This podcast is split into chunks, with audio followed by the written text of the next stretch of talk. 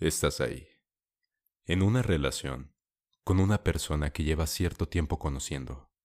Sus rutinas se han ajustado para que puedan coincidir en un modo de vida compartido.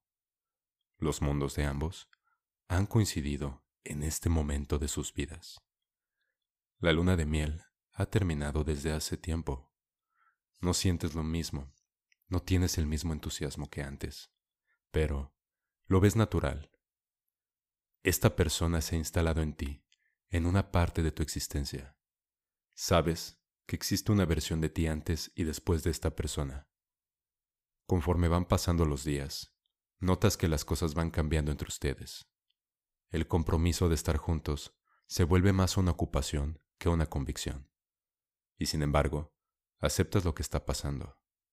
Este ser que está frente a ti, que antes idealizabas como la completud que le daba tu alma, se empieza a tornar en un ser desconocido para ti.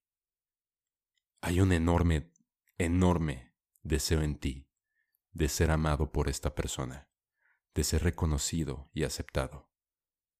Pero a partir de sentirte alejado por ella, crees que eso no es posible. Cada día te lo demuestras. Ves más y más la distancia que existe entre ustedes comienzas a notar las diferencias que tienen, las bifurcaciones que sus caminos van tomando.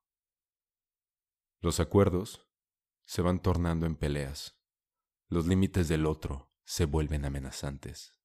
Crees que esta es tu vida ahora. Te convences de que habrá mejores momentos, pero tu optimismo se va convirtiendo en resignación.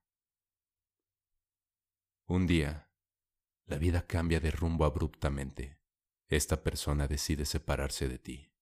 Aparentemente, no eras el único que se sentía de esta manera. Y entonces se te nublan los ojos. Tu visión se vuelve de túnel.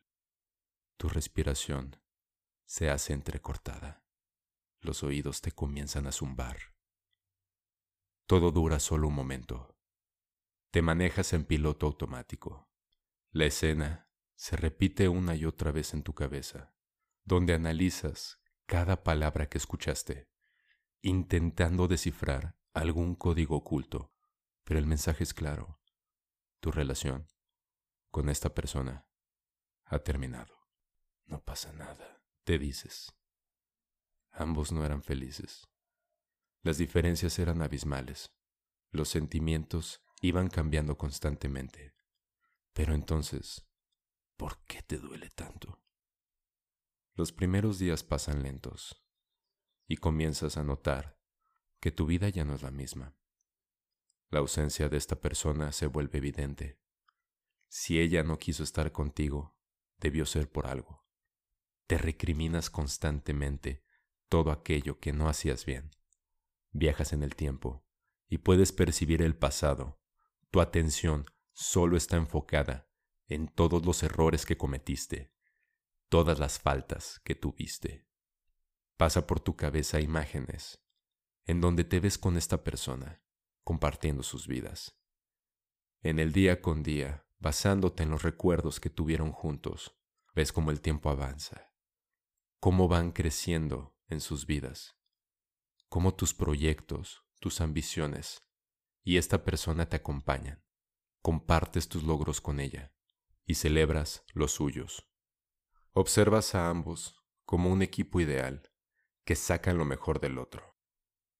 De pronto, te detienes, porque comienzas a percatarte lo doloroso que es avanzar en esa imagen. Sabes que es un futuro que no va a existir. Tu estómago se contrae, tu garganta se cierra. Todas esas imágenes que aparecen en tu mente no son más que un anhelo, un lugar destinado a alguien que no está. Pero, ¿por qué particularmente esa persona? ¿Por qué su imagen tiene ese poder en ti? ¿Qué salió mal? te preguntas. ¿Qué hice mal? Pasan los días y te vuelves cada vez más ausente en todo lo que haces. Comienzas a descuidarte. Dejas de poner atención a todo aquello que te rodea.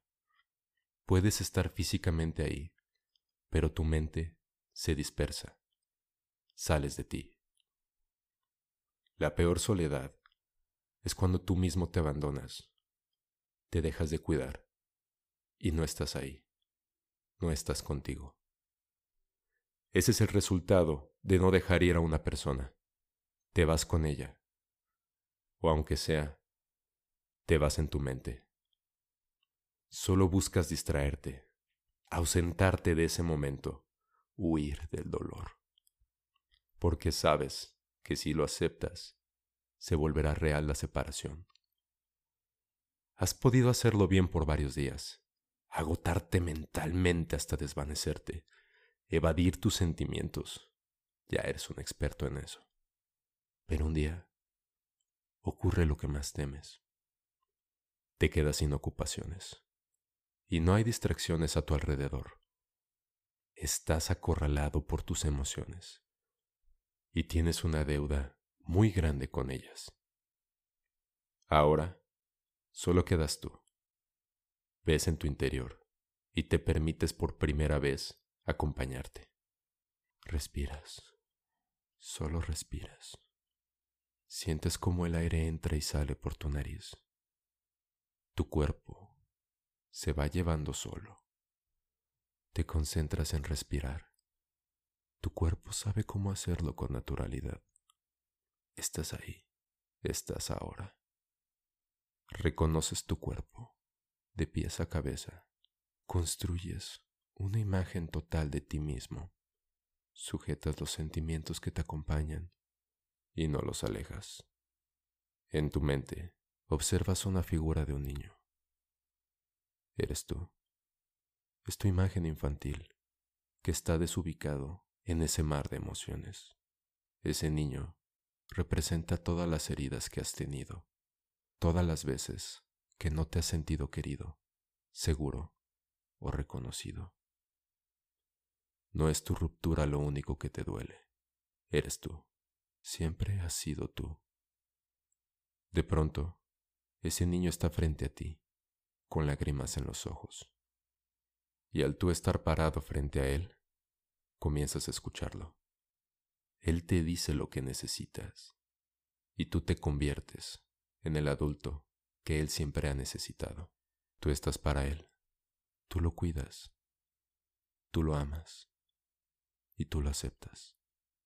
Si tiene hambre, lo nutres. Si tiene miedo, lo confortas. Si está confundido, lo entiendes. Y si está solo, lo acompañas. No le prometes una vida sin dolor, pero sí una donde nunca va a estar solo, porque estás tú. Incondicionalmente, estás para ti. Ese niño siempre vivirá en ti y por ti.